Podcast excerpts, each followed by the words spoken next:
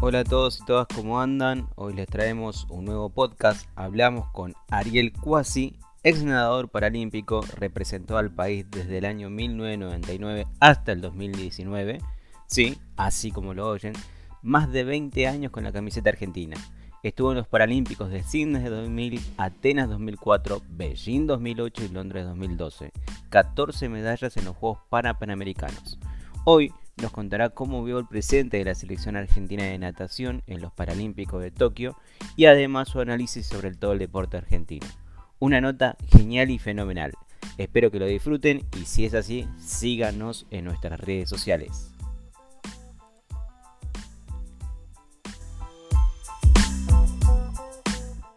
Ricardo Fernández, Roberto Bota, Gonzalo Ferrúa, ¿cómo estás? Hola, ¿qué tal? Buenas tardes, ¿todo bien?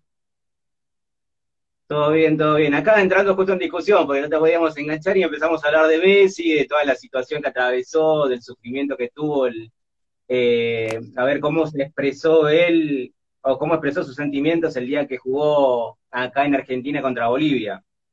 Justo estábamos mencionando eso, ¿no? Primero, primero qué, honor que ocupen eh, el, eh, el momento en el que no me podía conectar con Messi y bueno, además está decir que es un fenómeno, ¿no? Obviamente, obviamente. Ariel, ¿cómo, cómo, andás? Eh, espero que bien. Eh, para la gente, recién estábamos haciendo la, te estábamos presentando acá antes de, comenzar con la entrevista, ex nadador paralímpico, estuviste en cuatro Juegos Olímpicos, 14 medallas en Juegos para Panamericanos. Eh, contanos un poco, Ariel, cómo, cómo fue tu experiencia, primero porque estuviste en Deporte B, ahora en, estos, últimos Juegos Olímpicos. ¿Cómo lo viviste de eh, participante o en todo caso deportista, ahora como, como comentarista?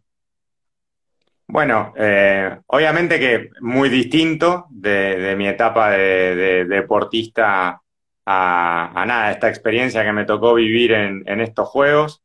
Eh, la verdad que fue una experiencia nueva que se dio así como bastante de sorpresa, porque bueno, primero me, convocó la gente para deportes, eh, con quien nada, tenemos relación hace bastante, cubre mucho todo lo que tiene que ver con el deporte paralímpico, y bueno, eh, en realidad lo que estaba programado era cubrir natación a partir de, lo que es la, todas las plataformas que tiene para deporte. Y ahí muy sobre la fecha salió lo de Deporte B, y nada, con mucha incertidumbre porque nunca lo había hecho, em, pero creo que salió bastante bien y que estuvo bueno y que quizá a veces el hecho de, poder sumar a alguien que estuvo adentro y que aparte a mí me tocó compartir equipo con todos los que están ahí, eh, estuvieron ahí en Tokio, eh, porque hasta Lima 2019 yo era parte de la selección, entonces todos habíamos sido compañeros y bueno, eh, es mucho más fácil tener que hablar de, la gente con la que compartiste mucho tiempo haciendo lo que nos gusta, así que la verdad que creo que salió bueno. Eh, fue mi primera experiencia, supongo que si se da en el futuro que se pueda eh, replicar, seguramente habrá cosas para corregir, como siempre. Obvio, como, como todos, como todos. ¿Y cómo viste todos estos resultados, Ariel? De esta selección que tuvo en total nueve medallas y 32 diplomas. Y quizá, mira, yo, eh, si, vamos al resultado, al resultado en concreto, es muy, muy bueno. Eh, porque bueno, hace ya desde el Beijing, desde Atenas, eh, que, no, que no tenemos dos medallas en un juego, y bueno, eso, eso es, es un dato importante. Después, si vamos a sacando las medallas de forma específica, me parece que los diplomas son importantes. Argentina es una selección habitualmente de, diplomas y está más o menos en ese nivel, no es sorpresivo. Lo que sí me parece que hay que tomar como un detalle muy, muy importante son los tres cuartos puestos. Me parece que eso sí no es habitual en Argentina. Las dos medallas estaban dentro de lo previsto. Eh, quizá, bueno, por el lado de Iñaki Basilov había una chance más de medalla. Eh, pero Iñaki generó una segunda chance de medalla que no, que no teníamos. Y bueno, a partir de todos esos datos, más Dani Jiménez, eh, me parece que hay datos que la, La participación de tres finalistas en los 100 metros espalda también es un dato importante. Entonces, me parece que se está dando un cambio generacional en el cual los nadadores empiezan a, hacer cargo de la selección, porque bueno, referentes, referentes de esta selección, más allá que ahora los dos medallistas, por una cuestión obvia, pasan a ser referentes de, la selección de natación paralímpica, eran Dani Jiménez y Nadia Báez, porque los después, los que venían un poquito por detrás, eh, quizá no, no tenían esa, esa condición y bueno, ahora me parece que se está formando una selección fuerte. Eh, Ariel, dos cosas. Una, déjame hacer un paréntesis para remarcar y vanagloriar el laburo que hicieron toda la gente de Paradeportes.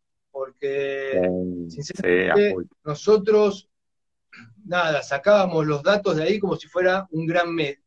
Es un gran medio, ¿sí? pero como si fuera un medio masivo de comunicación, a eso me refería. Sí, trabajan, trabajan, como, trabajan como un, multimedio de los que tienen muchísima inversión. Eh, la realidad es que es para sacarse el sombrero el laburo que hacen. Es espectacular, por eso quiero, quiero felicitarlos por el, laburo que hicieron, pues es espectacular. Y ahora, avanzando un toque con, con, vos y los Juegos de Tokio, eh, ¿Crees que es la nueva generación lo que se está dando con estos resultados o hay algo más? Digo, hubo un recambio, sí, pero ¿se le, se le adosó algo más a esta generación en cuanto, no sé, infraestructura, entrenamiento, plata? No, mira, yo creo, no, yo creo, yo creo que se dieron, se, se fueron alineando un par de cosas. Eh, infraestructura sigue siendo un, punto quizá pendiente de Argentina, más que nada el tema de poder federalizarlo. Porque nosotros acá en Buenos Aires quizás sí tenemos, no, quizá no nos sobra, pero tenemos, eh, pero hay lugares donde realmente no hay. Y bueno, por ese lado quizá infraestructura sigue siendo un, punto a trabajar en algún momento. Eh, me parece que se alineó el hecho, en el 2018 se hizo a partir de la, de la World para Swimming y el IPC una, una, reformulación del código de clasificación, que es por el método en el cual se ordenan a los nadadores a nivel internacional, y eso acomodó mucho a los nadadores argentinos. Es algo que es una cuestión reglamentaria, pero bueno, eh, acomodó mucho a los nadadores argentinos, y me parece que, que nada, que se viene trabajando bien hace un par de años y más allá de problemas que no, no habitualmente tenemos en el deporte amateur argentino. Eh, se viene haciendo un, laburo interesante, con un trabajo muy fuerte en, equipos juveniles, y bueno, me parece que eso da sus frutos. Eh, son trabajos a largo plazo, ¿no? no existe el mediano plazo en, el alto rendimiento. Y bueno, lo que quizá en algún momento mencioné en la transmisión, Matías de Andrade vino, viajó conmigo a Londres 2012 eh, con cero chance de final. No tenía ningún tipo de chance de final. Y entre el código de clasificación, con el nuevo código de clasificación, más mucho trabajo, más apoyo, em, fíjate que nueve años después está con una medalla de plata colgada en el pecho. Entonces, a veces hay que apostar. Es mucho. Tal cual.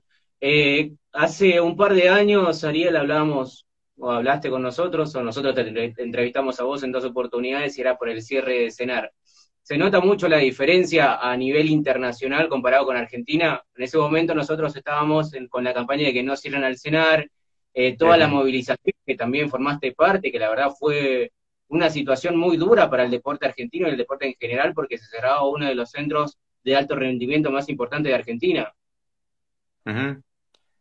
Mira, no conozco ningún país del mundo, la verdad que si existe, desconozco que, esté, eh, que en algún momento de su historia analice cerrar eh, un, centro deportivo, pero aparte de cerrar un centro deportivo para, para mudarlo a otro lado. Quizá a lo sumo en algún momento hacen refacciones, pero siempre van sumando infraestructura. El hecho de, en un país como, como mencionábamos cuando empezamos a hablar, el hecho de, de no tener eh, quizá toda la infraestructura que deberíamos tener y empezar a reemplazar es como que no, tiene mucho sentido.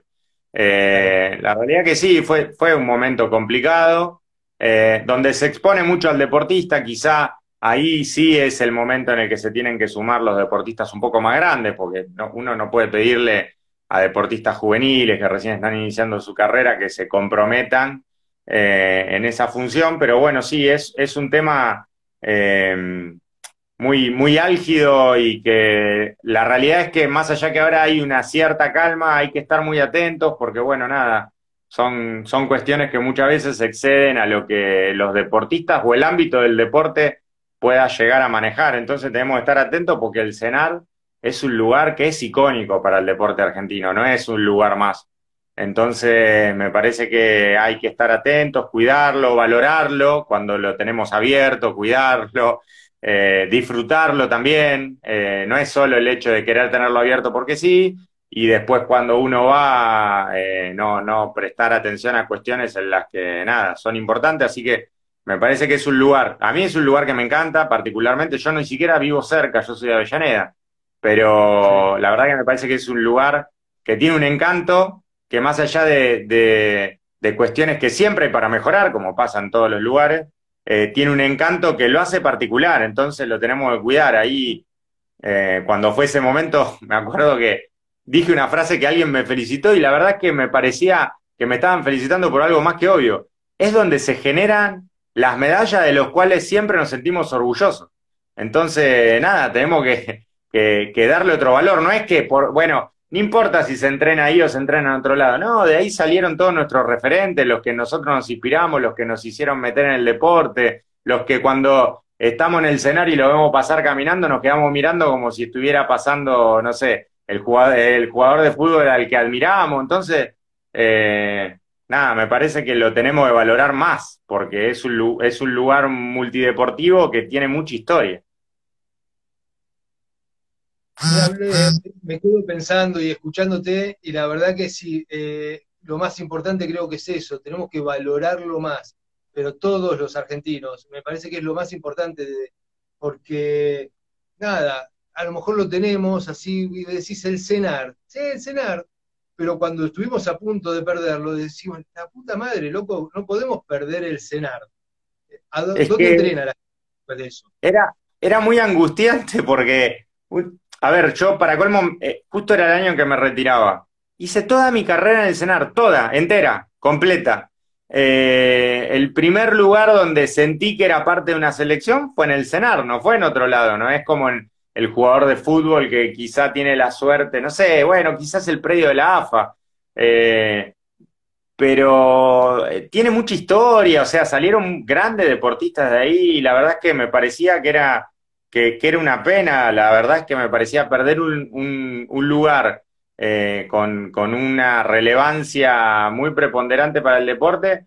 Para hacer un negocio, porque si alguien viene y me plantea, mira, vamos a sacar el Senado porque tenemos que hacer un hospital, no estoy de acuerdo con sacarlo, pero puedo entender que hay una prioridad que es eh, eh, superior al deporte, pero si me vas a sacar el cenar para poner, en el mejor de los casos, una plaza o poner un, eh, un edificio, me parece que no tenía ningún tipo de sentido. Adentro del cenar hay escuelas, tenés el comedor, tenés un alojamiento, está en un lugar estratégico aparte, porque, bueno, la, no es lo mismo para una familia que manda a su hijo del interior a vivir al cenar, que viva en Núñez, a que viva, sin, sin desmerecer, a que viva en Soldati. Soldati necesita de un desarrollo para que el día de mañana sea igual que Núñez.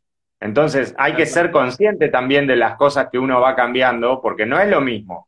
Entonces, eh, la familia de San Juan que manda a su hijo a los 13 años a, a vivir y a estudiar al cenar, ¿lo va a hacer a Soldati también? Y no sé, no. Claro, tenés seguridad, tenés transporte, tenés varias vías de acceso. Y me acuerdo ese día eh, que, lo, que, te tengo a vos dando la, la, charla, digamos, por decirlo de alguna manera, y al lado tuyo estaba Antonella Ruiz Díaz, que ahora fue medalla, medalla en los Juegos Paralímpicos, mirá. Tal cual. sí, sí, sí. Sí, sí. Eh, y bueno, sí, Viste, yo en ese momento a mí me, cuestionaban por qué los deportistas no se, no se comprometían más con la causa.